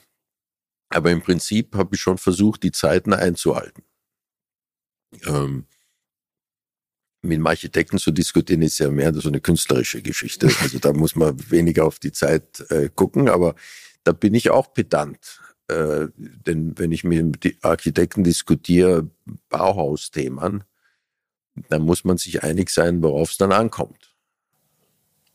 Ist in diesem Zuge, es gibt ja so Management-Legenden oder eben auch CEO-Legenden. Wer einem da einfällt, ist zum Beispiel so ein Martin Winterkorn, der legendär mit dem Spaltmaß durch die Fertigungshallen gelaufen ist und eben an den VWs geguckt hat, ne, passt das alles? Und ähm, und wirklich, ich habe es live auch mal gesehen, real mit Kofferträger hinter ihm hergelaufen sind und es wurde auch gefürchtet, also wirklich gefürchtet von vielen im Stab. Und jetzt bei Ihnen ist es ja so, dass Sie beschreiben, es ist einfach die Aufgabe war so groß und so klar und es ist selbstverständlich, dass ich da meine 18 Stunden auch regelmäßig investiere. Das ist ja nicht für alle im Team gleich selbstverständlich. Ja, also ich fürchte, dass man es Leute gab, die mich gefürchtet haben. Ja, ist das so? Ja, das, ich, das auch ohne meinem Wissen zum Teil Dinge vorbereitet wurden, um sicher zu gehen, dass ich dann zufrieden bin mit der Präsentation zum Beispiel. Äh, ich hatte am Anfang der Mobilfunkzeit manchmal den Verdacht, dass man mit einer Mobilfunkantenne in meiner Nähe hinterherfuhr, damit ich mich nicht beschwer, dass der Mobilfunkempfang nicht gut in Deutschland ist. Ähm, das soll eine Legende sein, aber ich habe es nie geprüft, ob es wirklich mich hätte geärgert, wenn es wahr wäre. Also ja, es gibt zwei, wenn es das Spaltmaßthema geht, ja, ich konnte im Detail diskutieren. Mhm. Aber ich wollte nicht Ja-Sager um mich herum haben. Ich wollte Leute um mich herum haben, die mir sagen, äh, sie sehen das falsch. Wir müssen es anders machen. Ich wollte die Diskussion ich kenne Volkswagen nicht gut genug, aber was ich daraus lese, ist, dass die Leute so viel Angst hatten in dem Konzern, dass sie sich nicht mehr trauten zu diskutieren. Ja. Ähm, um mich herum waren viele Leute, die großes Vergnügen hatten, mit mir zu diskutieren und ihre Meinung heftig von sich gegeben ja. haben. Und die merkten auch, dass ich eher denen zuhörte, als Leuten, wo man das Gefühl hatte, die sagten, na ja, jetzt schmieren wir dem ein bisschen Honig ums Maul und sagen Ja und Amen, egal was äh, das ist. Ähm, also die Diskussion mochte ich schon, respektiere andere Meinungen und lass auch meine Meinung äh, und kann auch meine Meinung ändern. Woher kam dann die Angst, die Sie vermuten? Naja, das hat was schon mit diesen Jobs zu tun. Ähm, für manche ist der Vorstandsvorsitzende sowas wie, wie der liebe Gott. Und ich sag, äh, übrigens meine Söhne haben mich regelmäßig daran erinnert, äh, du kannst auch eine Geschirrspülmaschine ausräumen. Da hat mir meine Frau daran erinnert. Und ähm, äh, ich weiß noch, wie einer meiner Söhne äh, mit war und es aus der, äh, dem gepanzerten Auto in der Tiefgarage in den Aufzug ging und im Aufzug war außer mir kein, und den Sicherheitsleuten keiner. Da sagt er, spinnst du? Ist doch die Gelegenheit, um mit Mitarbeitern zu reden, die die sonst nie sehen. No? Ab dem Tag haben wir das versucht, was nicht so einfach ist. Ich meine, Sie gehen auch als CEO in die Kantine, um mit Leuten zu reden, die sie nicht kennen. Aber da merken sie schon, dass es halt viele gibt, die, die Angst unbegründeterweise, ich habe ja noch nie einen aufgefressen, äh, Angst haben und dann, ja, dann, es kostet ein bisschen Zeit, um das zu überwinden. Aber genauso die, die schöne Momente mit Mitarbeitern waren auf einer Hauptversammlung der Deutschen Telekom waren etwa 10.000 Aktionäre irgendeiner großen Halle. Aber immerhin 400, 500 Mitarbeiter, die die Aktionäre betreuten. Und mhm. wenn der Tag vorbei war, was oft sehr spät war, nämlich mhm. mitten in der Nacht, dann gab es für die Mitarbeiter eine Party. Und ja, da bin ich schon hingegangen. Mhm. Äh, nicht, weil ich Partys mochte, ganz im Gegenteil, aber äh, weil ich merkte, dass den Mitarbeitern Spaß machte, dass ich da war und mir übrigens auch. Mhm. Deswegen wahrscheinlich macht es ihnen ja. Spaß. René, bei dir war das ja so, dass die Karriere ja eigentlich ein bisschen ähnlich wie bei Herrn Sommer so dann auf den Stichtag auch zu Ende war. Mich würde nochmal, wir haben das ja vorbereitet mit der, ähm, mit der vorletzten Frage, weil ihr beiden dort auch ähm, eine Ähnlichkeit hat, wäre es, glaube ich, ganz spannend zu erfahren, wie, wie, das, wie das aus deiner Perspektive da war und im Vergleich zu Herrn Sommer. Ja, eine gewisse Ähnlichkeit. Ähm, aber ich würde sagen, ich konnte mich auf mein Karriereende, das, das ist ja zwangsläufig, klar, beim Sportler ist das altersbedingt, bei mir auch verletzungsbedingt, aber ich konnte mich ja sukzessive darauf vorbereiten. Also mhm. ich habe gespürt, oder irgendwas in mir hat gespürt, dass du nicht mehr so brennst, dass du nicht mehr so, ja, auch so, so voller Schaffenskraft bist, dass du einfach nicht mehr, ja, das erreichen kannst, was du eigentlich von dir erwartest. Also ich will jetzt nicht sagen Schatten deiner selbst, aber aufgrund der vielen Verletzungen ähm, habe ich dann auch nicht mehr da gespielt, wo ich es für mich beansprucht habe. Ich hatte auch von mir ein Bild im Kopf ähm, und das waren alles so ja so Parameter, die einfach das Spiel nicht mehr zu dem gemacht haben, wie ich angefangen habe und äh, rückblickend, wir sprachen oft drüber, muss ich einfach, äh, hätte ich ehrlicher zu mir sein müssen und gesagt, okay, mit voller Konsequenz und das würde mich mal interessieren, ob Sie dann so entschieden hätten der Sommer, hätte ich sagen müssen, wenn ich es nicht mehr zu 100 Prozent spüre, dann musst du einen klaren Cut machen und dann musst du eine klare Entscheidung treffen, wie ein CEO. Zu sagen, abwägen, Entscheidung treffen, rausgehen, auch wenn du nicht weißt, was danach kommt. Und das ist das, was bei vielen Fußballprofis oder generell Sportlern ein Thema ist, dass sie Dinge in die Länge ziehen, aus Angst, nicht zu wissen, was danach kommt, mhm. Anstatt eine klare, konsequente Entscheidung zu treffen, zu sagen, okay, es wird eh, es ist endlich, es wird zu Ende gehen, ob es jetzt zwei Jahre länger geht oder drei Jahre. Wenn ich es nicht mehr fühle, mache ich hier den Cut. Ich kann von mir sagen, das habe ich nicht gemacht. Mhm. Hätten Sie das in Ihrer Klarheit gemacht? Also, mein Plan war, diese, diese zweite Amtsperiode in aller Konsequenz zu Ende zu führen. Und idealerweise hätte ich das gemacht, was heute keine gute Corporate Governance ist. Ich wäre gerne der Aufsichtsratsvorsitzende geworden, um die Nachfolgegeneration zu unterstützen. Es kam halt anders, der Plan. Und äh, äh, ich habe, ich hatte ja aus, aus, vom Inneren her keine Leistungsgrenze. Ich habe also nicht gesagt, ich kann, ich könnte nicht mehr. Ich kann nicht die nächste Stufe Technologie oder mhm. ähm, äh, oder irgendetwas anderes nicht tun. Mhm. Bei mir war die Begrenzung von auch nicht gesundheitlich, ich war glücklicherweise gesund. Die Begrenzung kam dass ich massiver öffentlicher Kritik ausgesetzt war. Die gleichen, äh, die, die mich zum Bundeskanzler haben wollten bei einer Hauptversammlung ein Jahr vorher, äh, wollten jetzt am liebsten, dass ich mich in Luft auflöse, ein Jahr später als Vorstandsvorsitzender. Also, wie ich vorher sagte, diese, dieser Ruf der Öffentlichkeit hat mich wenig beeindruckt. Aber dann kam der Punkt, wo zu viele solche Dinge zusammenkamen. Also der soll als, als Vorstandsvorsitzender aufhören und öffentlicher Druck und der Hauptaktionär. Normalerweise, wenn der Haupt, die Masse der, der Aktionäre sagt, den wollen wir nicht, dann wollen wir den nicht, dann muss der gehen. Das ist so. Das ist wie in einer Demokratie, wenn man abgewählt wird. Ja. Äh, das war ein bisschen komplizierter hier, aber im Ergebnis, ich hatte auch nicht Angst vor dem nächsten Schritt. Das war es nicht. Ähm, äh, ich hatte Schmerzen vor dem Loslassen. Äh, erkennen, das musst du jetzt loslassen und es ist besser für deine Familie, es ist vermutlich besser für das Unternehmen. Ich hatte etwas nicht, was ein guter CEO machen sollte. Äh, übrigens ein guter Politiker auch. Das ist im Sport anders. Am liebsten hätte ich das Unternehmen einem von mir vorbereiteten Nachfolger in die Hand gedrückt. Äh, das ist schon was Schönes. Das ist wie Kindern, jetzt macht's ihr weiter.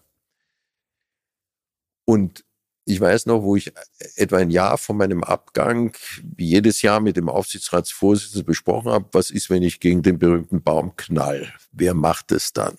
Und da habe ich damals äh, gesagt, René Obermann, den habe ich im Fokus, mein Nachfolger zu werden, aber ich brauche noch drei Jahre, um ihn dahin zu bekommen.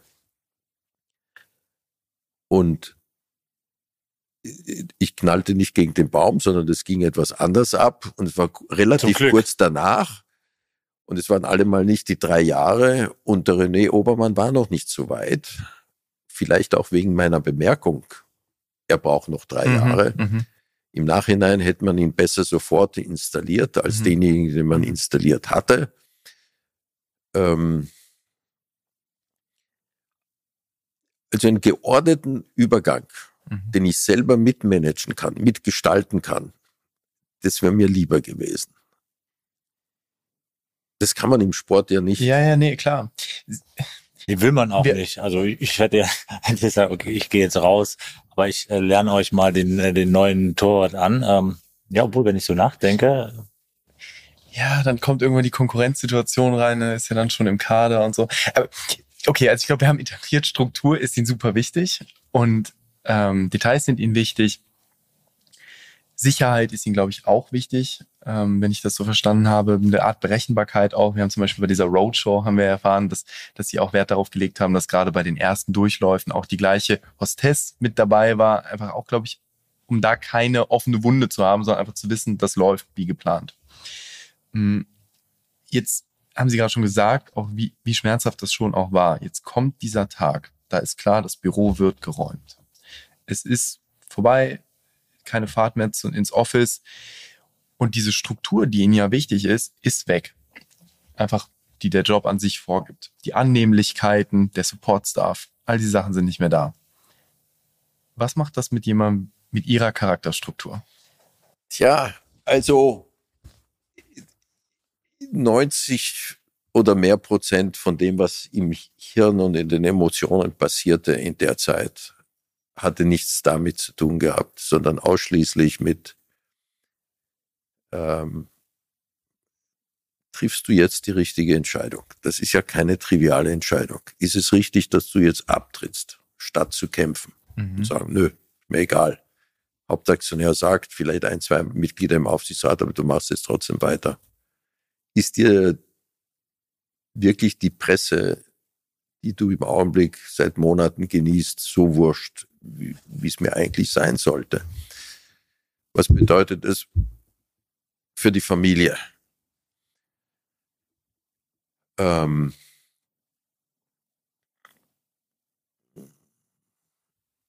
das war mir wichtiger äh, als Frage. Was ja natürlich, was passiert mit dir jetzt? Wirst du, machst du danach einen Vorstandsvorsitz oder hörst du auf? War das dein Höhepunkt beruflich? sind zweitwichtigste äh, Fragen. Ähm, diese Annehmlichkeiten, die Sie nennen, die ja sagen mal, Teil der Maschine sind, die um einen rum ist, das hat mal wenig Kopfzerbrechen bereitet. Das hat sich dann von alleine erledigt. Mhm. Äh, Aber wie ist das? Also es ist ja trotzdem äh, schön, naja, man es ist äh, schon, man, man, man muss halt das eine oder andere wieder lernen. Äh, das, ich erzähle eine nette Geschichte von meinem alten, leider verstorbenen und sehr verehrten Altaußenminister Klaus Kinkel. Klaus Kinkel erzählte mir mal eine lustige Geschichte. Er sagte, er war schon aus allen seinen wichtigen Ämtern raus und steigt in die Eisenbahn, fährt Eisenbahn. Dann will er da, wo er aussteigen wollte, aussteigen, aber kriegt die Tür nicht auf, denkt sich, die Tür ist kaputt. Dann geht er zur nächsten Tür und will die aufmachen und geht auch nicht auf. Und in dem Augenblick fährt der Zug weiter. Danach erklärt ihm jemand, das ist heute anders. Es gibt keinen Hebel mehr zum Öffnen, es gibt einen Knopf zum Drücken. Und ja, das eine oder andere musste ich natürlich ja. auch lernen, ja. äh, weil ich war es nicht mehr gewohnt, aber ich habe es auch nicht vergessen gehabt. Also ich konnte mich schon sehr gut noch an meine Zeiten erinnern, wo ich mit nassen Schuhen durch New York City lief, weil ich mir natürlich äh, nicht einmal ein öffentliches Verkehrsmittel äh, leisten konnte. Ähm, also äh, ich bin ja nicht mit Chauffeuren und Privatfliegern äh, groß geworden, sondern ich bin in armen Verhältnissen äh, groß geworden. Ich habe mir alles im Leben selber äh, verdient. Und äh, diese Annehmlichkeiten, von denen Sie sprachen, sind Teil so eines Jobs, damit man noch mehr arbeiten kann. Und ja, erstmal war das Arbeiten ja weg. Insofern brauchte ich auch nicht mehr diese Annehmlichkeiten und das äh, und, und manche sagten, du wirst ja nicht mal in der Lage sein, deinen Tag zu managen, ohne deinen Stäben und so weiter. Ja, ich glaube, das ist ganz, ganz, ganz wichtig. Äh, Im Sport oder im Fußball wird ja dann über, über dieses Loch gesprochen, wo man reinfallen kann. Und wir haben das schon ausführlich, weil das ja schon initiales Thema dieses Podcasts ist, was passiert, wenn diese ja. festen Strukturen auf einmal weg sind. Wie findet man sich wieder? Äh, wie füllt man auch den Tag? Ja. Und ich glaube, da ist auch, äh, deswegen sprach ich zuvor von Korrektiven, äh, sprach auch von ihrer Frau. Ich glaube, dass das schon ganz, ganz wichtig ist. Und ich würde mir das einfach mal aufgrund der Recherche rausnehmen, zu sagen, ihre Frau ist da auch dieser Anker gewesen der auch immer wieder bitte korrigieren Sie mich, Herr Sommer, ich will jetzt auch kein nichts Falsches im Mund nehmen, aber auch dann die Bleischuhe äh, irgendwie angezogen hat, gesagt, okay, Ihre Frau äh, ostwestfälisch aus Paderborn, ähm, nee, also das geht auch anders. Und ich glaube, ähm, das ist elementar, wenn man so einen Posten hat, dass man da ein Korrektiv hat, ähm, der einen auch immer wieder ein Stück runterholt, äh, die, die, die anderen Perspektiven zeigt. Weil äh, aus eigener Erfahrung kann ich sagen, wenn man eine Frau kennenlernt, die dann vielleicht jeden Tag auf roten Teppichen äh, wäre, dann hätte es, These, auch gerne in die, in die andere Richtung gehen können und dann äh, hätte man sie vielleicht irgendwie jede Woche auf einem roten ja. Teppich gesehen. Ähm. Also keine Frage, da haben Sie total recht. Also erstens die Frau und die Söhne, die mich auch in meinen Jobs immer am Boden festgehalten haben. Das Abheben war nicht drin. Und wenn ich es versucht hätte abzuheben, hätten die mich schon zurückgeholt. Ich habe natürlich mein Berufsleben CEO-Frauen erlebt, äh, die, die diesen CEO-Job genossen haben wegen Mit, ihrer Männer. Haben. Und die roten Teppiche äh, irgendwo in der Welt, wenn man angekommen ist, und die da mehr unter dem Jobende gelitten haben, zum Teil als deren Ehepartner. Mhm. Ähm, das war bei mir nicht der Fall. Meine Frau fand es nie gut, diese Öffentlichkeit. Sie hätte lieber gehabt, ich hätte den Job ohne Öffentlichkeit machen können, was aus vielen Gründen nicht möglich war. Ich war also nicht so gut, wie meine Frau gerne gehabt hätte, dass ich gut bin, nämlich den Job ohne Öffentlichkeit zu machen. Mhm. Aber die Familie spielt da eine ganz wesentliche Rolle, um einen auch, wenn man sich selbst nicht dran erinnert, zu erinnern, was ist denn bitte das Wesentliche im, im, im Leben. Aber wie kann man sich das vorstellen? Ähm, man, man ist auf einmal da. Mila hat es ja gesagt, die täglichen Fahrten äh, nach Bonn ins Office sind nicht mehr da, die 18-Stunden-Täge, das Leben auf zwei Kontinenten, das Fliegen ist nicht mehr da. Sie stehen dann äh, früh auf, äh, sind in der Küche und äh, ich kenne genügend äh, Ehefrauen, denen es genauso geht, die, die dann sagen, der soll jetzt wieder was machen. Also ja, der, ja. der geht mir, der geht mir auf die Nerven. Zu Hause. Also mein, mein jüngerer Sohn sagte, der sagte, äh, was machen wir jetzt mit dem Papa den ganzen Tag zu Hause? Und äh, das, ich wollte niemanden auf den Wecker fallen. Gleichzeitig wollte ich aber ein Jahr lang keine Entscheidungen treffen für meine Zukunft, weil ich das Gefühl hatte, äh, das könnte aus emotionalen Gründen dann die falsche Entscheidung werden. Und nichts machen, geschweige denn meiner Familie auf den Wecker fallen, ging auch nicht. Ähm, und deshalb habe ich mir den Luxus erlaubt, etwas zu tun, was ich mein Leben lang machen wollte, aber nie konnte, aus zeitlichen und finanziellen Gründen, nämlich begonnen, dann meine Pilotenausbildung zu machen. Eine ernsthafte, also nicht nur als Privat Hobbypilot in irgendeiner Propellermaschine, sondern so weit ausbilden lassen, wie man sich als Pilot ausbilden lassen kann. Das hat mir, mich abgelenkt ähm, und mir sicherlich auch geholfen zu überlegen, was machst du jetzt als nächstes. Und in der Zeit habe ich auch dann den Entschluss gefasst, das, was ich eigentlich ein paar Jahre später machen wollte, nämlich Aufsichtsratsvorsitzender der Deutschen Telekom zu werden und meine Nachfolge zu begleiten, ist nicht mehr drin aber ich kann das ja in anderen Unternehmen machen. Und genau das habe ich dann auch äh, gemacht. Auch da diskutiert man immer wieder mit sich selbst, ja, als CEO triffst du die letzte Entscheidung, als Aufsichtsrat bist du ein Ratgeber. Nun, das ist so wie mit Kindern. Man muss auch, auch akzeptieren, dass man, äh, wenn die Babys sind, andere Autorität hat, als wenn die 21 sind und sich freut, wenn die ohne einen können und es sie noch mehr freut, wenn die es ohne einen noch besser können als mit einem. Und dies, dies zu genießen, muss man auch lernen. Und das Leben zu genießen, ohne der CEO zu sein, der die letzten Entscheidungen trifft. Aber das lässt einen nie aus. Man überlegt sich mal wieder, was wäre, wenn ich heute noch der CEO der Deutschen Telekom wäre, was würde ich anders machen, was würde ich wie machen, etc. Äh, ja, aber man ist es halt nicht. Aber auf der emotionalen Ebene, zum Beispiel, was, was, was, was passiert in Ihnen, wenn Sie den Telekom-Jingle hören? Naja, da freue ich mich schon drüber, wenn äh, äh, alte Bekannte aus der aus anderen Industriekonzernen sagen, Mensch, heute habe ich schon wieder was Positives über USA gesehen und äh, gratuliere dir noch. Gibt es einen Industriekollegen, Namen lasse ich raus, der schreibt mir jedes Mal, wenn er einen Artikel sieht, positiv über USA, sagt er, super, gut gemacht. Und bei dem Jingle denke ich mir, ist ja nicht meine Leistung gewesen. Der vor kurzem verstorbene Jürgen Kindervater, der äh, Kommunikationschef des Unternehmens war, äh, der die Marke des Magenta, die Dots, den Jingle, die künstlichen Figuren, die wir äh, da hatten, äh, Team Telekom, FC Bayern und, und, und, die Konzepte entwickelt hat. Das freut mich schon, dass solche Entscheidungen richtig getroffen wurden, wie USA etc., wo man sagt, nun, haben wir, hat, haben wir gut gemacht ähm, als Mannschaft. Und wenn ich sehe heute, dass man über 20 Jahre später, das Einzige, was man geändert hat, die Dots sind ja früher mhm. asymmetrisch gewesen. Mhm. Jetzt haben die symmetrisch gemacht. Das ist so deutsch. Kariert.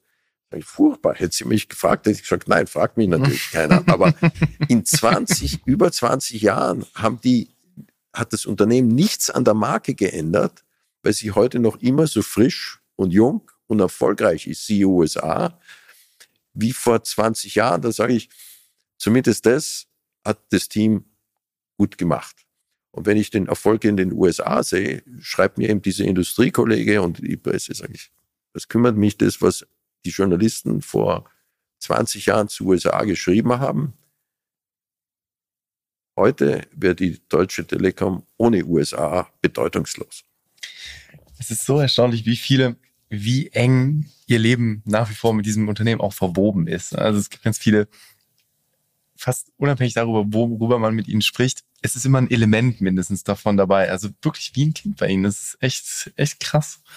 Naja, es ist ja ein Unternehmen, das ja einen täglich, äh, ja, ob ja. man ein Handy in der Tasche ja, hat. Natürlich, wenn ich mein Handy rausziehe, dann überlege ich oft und, und sehe, was Gutes und Schlechtes passiert. Es ist ja nicht so, dass Technologie von allen Menschen positiv genutzt wird. Ja, ja. Aber die Diskussion hatte ich schon als junger Manager bei Sony, wo man mir sagte, äh, der Videorekorder ist ja furchtbar. Leu die Leute schauen sich nur Pornofilme damit an. naja, das hängt vom Menschen ab, wie er die Technologie nutzt.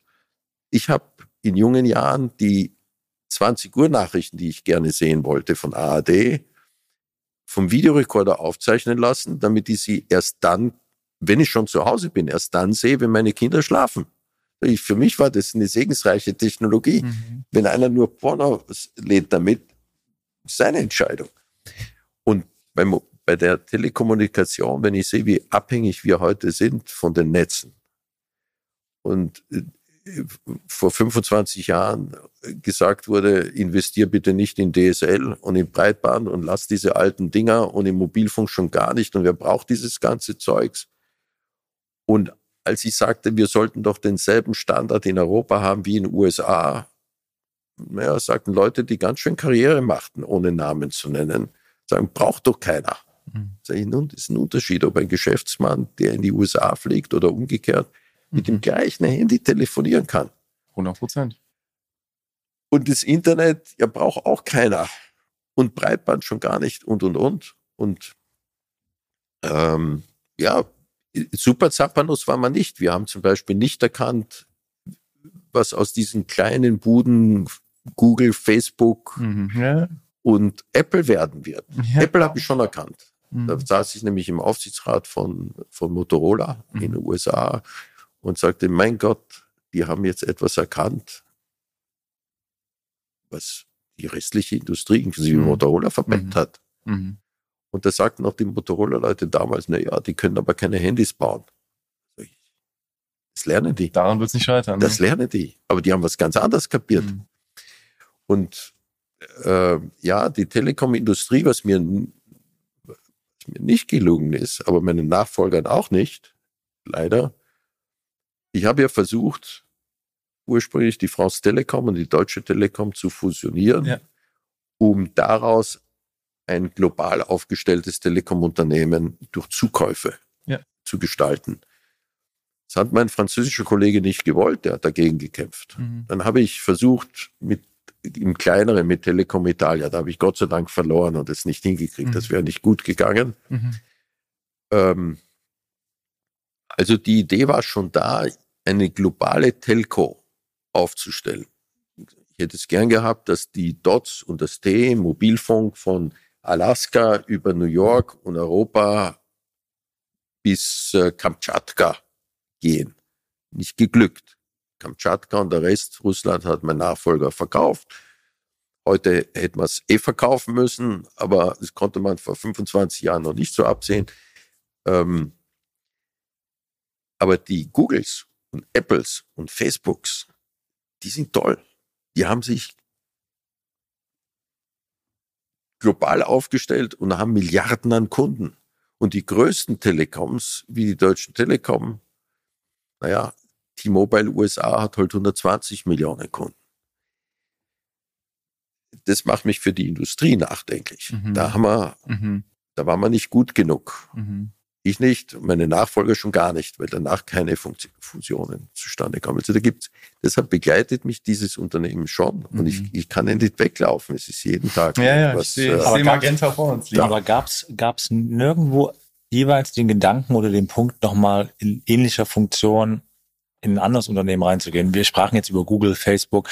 Also ich glaube, Sie Sie sind so selbstbewusst, dass Sie gesagt haben, da hätte ich auch was machen können. Also ich glaube nicht, weil ich schon durch meinen Abgang ziemlich angeschossen war. Also damals die Presse hat schon einen intensiven Einfluss, die Öffentlichkeit hatte schon einen intensiven Einfluss auf mich. Ich war in Deutschland schon ganz schön verbrannt. Da hätte nur sehr mutige Unternehmen sich an mich trauen können Mhm. ohne dass sie die Angst gehabt haben müssen, jetzt bringe ich dann noch negative Presse mit Nummer eins, Nummer zwei. Ich glaube, dass ich nach, ich hatte das Glück, so Unternehmen wie in jungen Jahren, Startup in New York, dann Nixdorf, was ja schon ein ziemlich cooles Unternehmen damals in Deutschland war. Sony war weltweit ein cooles Unternehmen. Das Mhm. war schon eine gute Zeit äh, vom Spaßfaktor das Beste. Da konnte ich auch den Kindern imponieren, wenn ich die Spielzeuge nach Hause brachte. Mhm. Die verstanden auch nicht Telekom danach. Nach dem Motto Briefmarken, was soll man damit bitte? Wenn mich noch immer, ich sag mal, ein chinesischer Telekom-Minister besucht hat und mir als Gastgeschenk Briefmarken brachte. Mhm. Da konnte ich keine Pluspunkte zu Hause bekommen. Später mit Handys etwas mehr. Aber ich hätte auch nie, wenn ich sehe, ähm, alter äh, Kollege bei der Münchner Rück, äh, Pischetsrieder, der war, den kenne ich noch aus seiner BMW-Zeit. Mhm. Und dann war er bei VW und jetzt ist er Aufsichtsratsvorsitzender von Mercedes. Ich finde ihn toll, aber ich könnte es nicht. Also ich könnte nicht für einen Wettbewerber der Deutschen Telekom oder für einen Wettbewerber von, äh, von Sony. Also wenn man mir nach Sony gesagt hat, du kannst für Panasonic, hätte ich gesagt, geht nicht. Mein, meine DNA kann Sie sind mir gerade noch sympathischer geworden, weil wir auch immer das Ding äh, haben und ich bin auch genauso. Also ich habe ein Herz für den HSV, ich gesagt habe, ich könnte nie für St. Pauli oder Werder Bremen Ja. arbeiten. Ich, ich könnten machen, was ist ja jetzt hier aufgenommen, könnten machen, was sie wollen. Ich würde da aus, aus Verbundenheit auch den, den Fans gegenüber Ja. nicht machen. Das ginge nicht. Könnte ich nicht Wie, wie, weiß, erklärt das man, wie erklärt man das? Ich, ich könnte es nicht Liebe. erklären. Und deshalb nach Telekom, äh, ja, natürlich äh, hätte es mir sehr geschmeichelt, wenn jemand gesagt hat, das ist ein tolles Unternehmen, kannst du, aber Aufsichtsräte ticken äh, anders. Und ich war halt eine verbrannte äh, Person und deshalb fand ich es toll, dass sagt, manche sagten, Mhm. in unserem Aufsicht, deinen Rat hätten wir gerne. Mhm. Und das war schon, war, war gut. Wir müssen noch ganz dringend ein wichtiges Thema klären, René, das dich auch besonders interessiert. Und das ist das Thema Hemdkultur in unterschiedlichen Lebenssituationen. Hau raus. Ich soll das jetzt Ja, machen. klar. Nein, interessiert mich wirklich. Äh, Wir haben ja ihre, ihre, ihre Struktur, Herr Sommer, ihre äh, Logik, ihre Funktionalität. Jetzt wurde mir zugetragen, dass Sie Hemden äh, in sämtlichen Lebenslagen tragen, äh, tragen. Ihr Sohn, Ken, hat mir auch gesagt, er hat Sie noch nie nicht in Hemd oder noch nie in einer Jeans gesehen. Äh, Und mir wurde auch zugetragen, dass Sie, Sie sind ja auch ein leidenschaftlicher Skifahrer, dass Sie gar beim Skifahren auch Hemd anhaben. Und jetzt ist ja nicht nur mir, also äh, uns allen bewusst, dass das Hemd in der Funktionalität, dass es da durchaus bessere Kleidungsstücke gibt fürs Skifahren. Ja. Warum tragen Sie beim Skifahren auch Hemd? Also, ich habe T-Shirts. Ich habe schon. Äh, aber das ist, äh, ich glaube, also warum ich beim Skifahren, ich, ich finde Hemd also nicht unpraktisch. Ich trage übrigens Skiklam äh, also ich trage schon Skiklamotten, wenn ich Skifahren gehe. Aber ja, äh, Teil der Klamotten ist, ist Hemd. Wie kann man Äh, sich das vorstellen? Sie haben Thermounterwäsche drunter und das Hemd drüber oder das Hemd Naja, manchmal habe ich nur das Hemd und darüber den Skianorak. Aber ich habe auch den Helm und die notwendigen Piepser und sonstigen Dinge, die man zum Skifahren braucht. Ähm, äh, der, äh, nö, ich trage schon, glaube ich, die, die, ich glaube, das ist eine Sache der Faulheit. Ich habe immer die gleichen, wie ich vorher sagte, ich habe immer die gleichen Schuhe die gleichen Hosen und ändere nur, ich sage jetzt Stoff A, B, C, D und wieder. Ich bestelle ja immer die gleichen Sachen wieder seit Jahrzehnten. Äh, da, damit, mit Klamotten habe ich noch nie Zeit vergackeiert. Ärgert meine Frau, weil sie sagt, du brauchst jetzt wieder neue Hosen.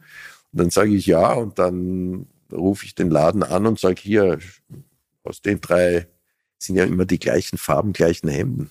Also ich habe entweder ein blaues Hemd oder ein weißes Hemd Aber oder ein gestreiftes Hemd. Skifahren. Naja, das ist schon ganz, das ist ganz praktisch, weil ich kann hier mein Handy reinstecken oder in den Anorak. Also Es ist Gewohnheitssache. Wollen Sie das wirklich mit Nutzwert erklären? Das? Naja, also ich, ich meine, was tragen Sie denn beim Skifahren?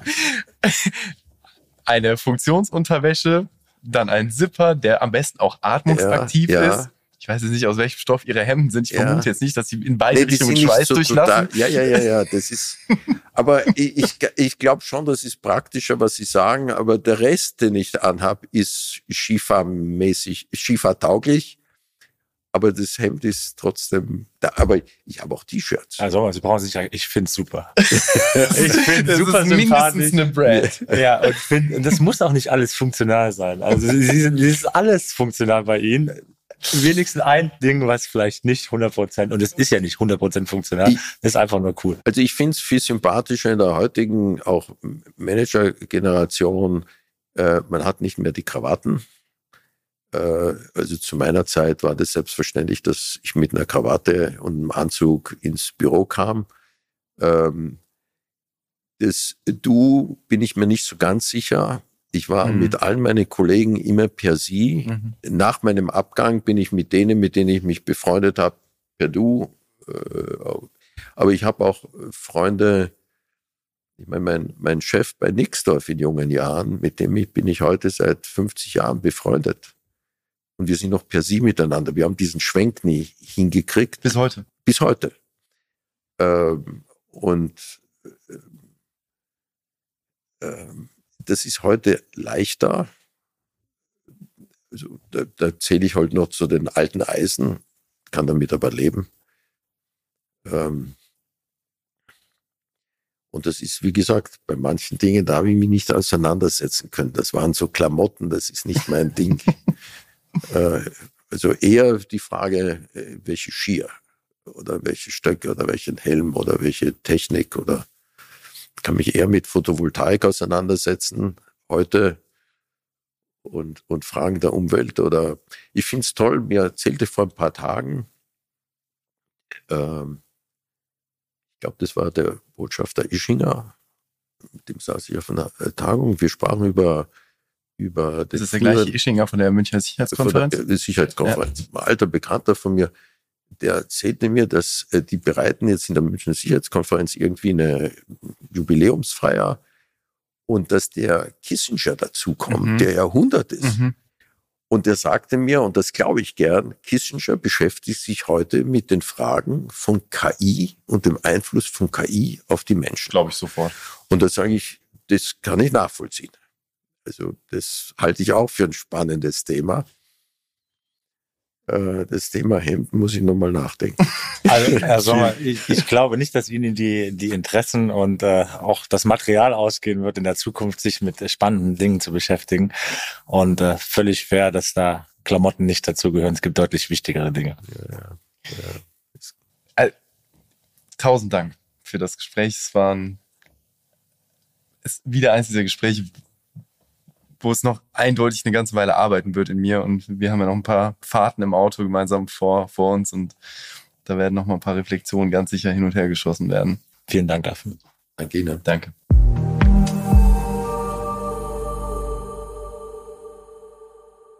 Dieser Podcast wird produziert von Podstars bei OMR.